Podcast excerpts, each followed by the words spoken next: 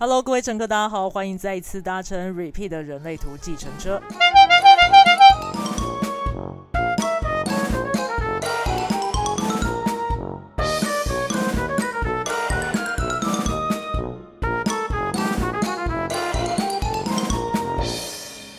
Hello，各位乘客，好久不见了，欢迎再次回到 Podcast 的列车上喽。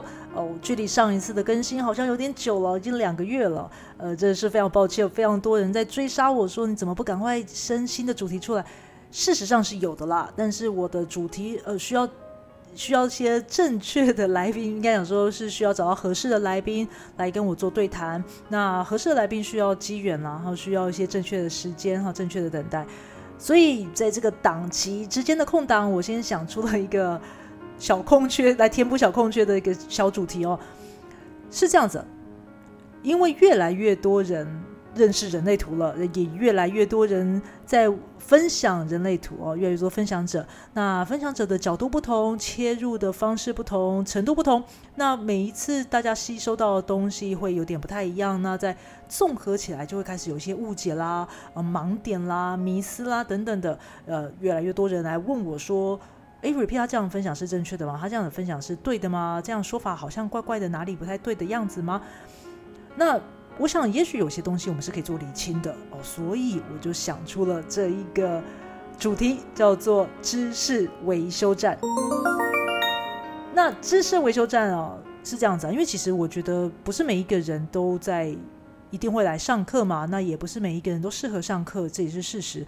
所以我觉得能够提供正确的知识是很重要的哦。那我也希望说，我们做这样子小品集，就短短的分享，可以让大家更能够有些正确的知识哦。如果各位想要知道更多，真的是欢迎留言告诉我。嗯，我就在想说，我们要从哪边开始分享啦？啊，有太多可以讨论的嘛，东往东一点西一点的各种问题。我我想说，我们来做个系统性的规划好了，所以我就想了，那我们就从类型开始啦。类型对人类图来说是一个非常重要的资讯嘛。那我们类，但是类型的呃迷思和盲点跟标签也很多嘛，所以我们就来聊聊类型喽。那聊类型的时候，很多人就会开始说啊，每次都从生产者开始，对，啊，然后也很容易开始讲投射者啊、显示者、反应者呢。大家都忘了反应者了吗？反应者在旁边哭哭哦。每一次都会在很多的讨论当中下面留言说：“那反应者呢？有反应者的资讯吗？反应者要怎么看？”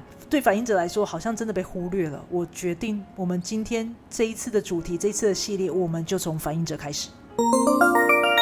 反映者在网络上的文章的确是比较少的哦，的确比较少讨论的。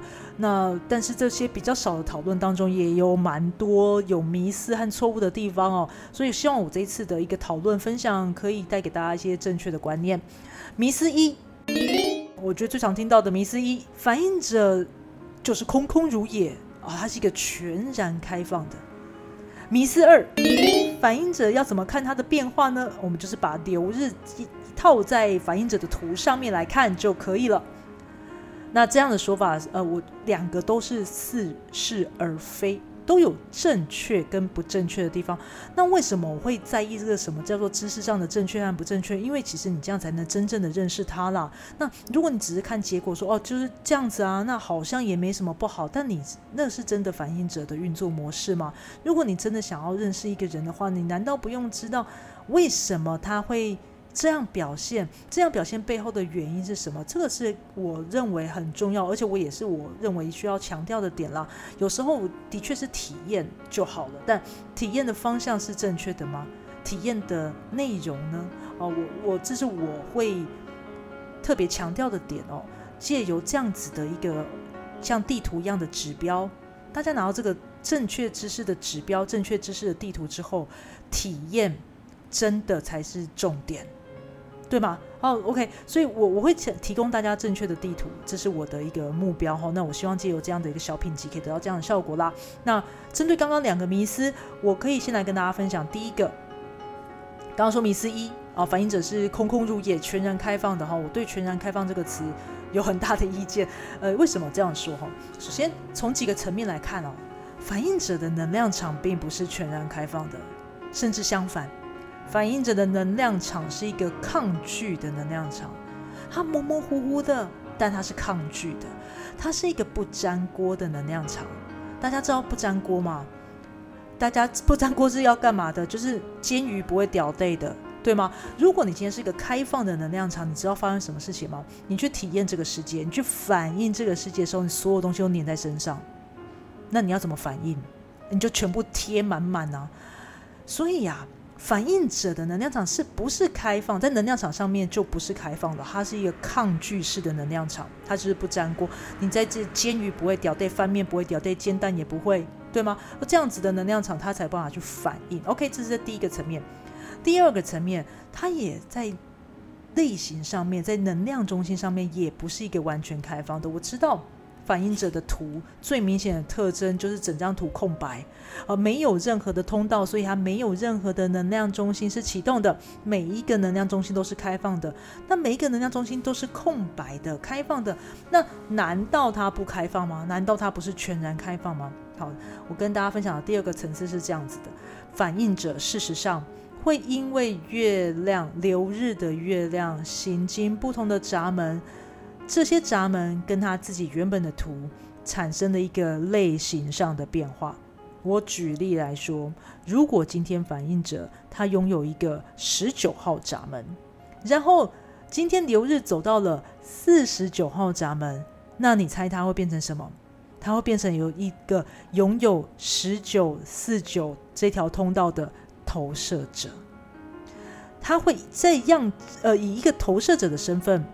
大约呃，约每一个闸门大概是停留八到十二个小时嘛，所以他会当八到十二个小时的投射者，然后再看闸门进到下一呃月亮进到下一个闸门的时候，会跟他的图产生什么样的变化？他会再用这样子的一个身份去体验反映这个世界，所以最常发生的事情是，可能是这个投射呃这个反应者在。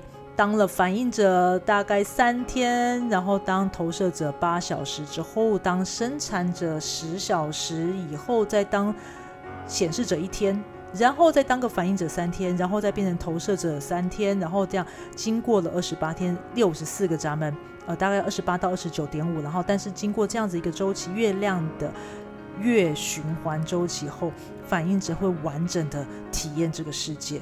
所以你说它真的是完全开放、空空如也吗？在这个层次上，它也不是的。而这个模式是固定的运作，因为月亮行经六十四个闸门是固定的嘛，所以它这样子的一个固定的变化，应该说这样子的变化是固定的。OK，所以你说反应者真的是空吗？它真的是一个全然开放吗？在能量上的层次，在它的这个固定变化的层次，其实都不是，都不完全是。在这两个变化的过程当中，你再去看，再来套入所谓的流日。所以你刚刚讲第二个迷思，就是你只要怎么看反应者的变化，你会直接套上那个流日，也不完全正确。流日对每一个类型都有影响，不是只有对反应者而已。但反应者会先经过刚刚前面月循环周期的变化之后，再来套用它的那个流日的变化。哦，所以反应者事实上是复杂的。是的，反应者每隔几个小时，如果敏感一点，他在每隔几个小时，他会感受到自己的心境上的变化。每隔几个小时变化，每隔几个小时变化，事实上是可以的。好，那。以上我们介绍两个迷思到这边，呃，我这时候我要再自我推荐一下哦。我在很久以前，大概我也忘记多久之前，我有跟一位反应者朋友，呃，玛丽，我跟他拍呃录过一集 podcast。那我是在介绍反应者，他这个实际上他是个反应者嘛，他实际上生活当中的一个互动的运作，我来采访他。如果当时你听得不太明白，希望今天的迷思厘清之后。各位再回过头来听那一集分享，你会更有感触。那我在呃粉丝专业的文章当中，我是用文字的方式做了一个比较详细的反应者的教学的介绍啊，这真的是破天荒第一次哦。希望大家都能够有所收获，而得到一份正确的地图，可以帮助反应者朋友们能够在接下来的日子当中有更深刻的体会，让期待你们反映这个世界。反映我们，大家下次见喽！下一次是什么？我要先做个 预告吗？我们下一次来聊聊投射者。如果你喜欢这个节目，请不要忘记分享给你的朋友哦。我是 Repeat，大家下次见。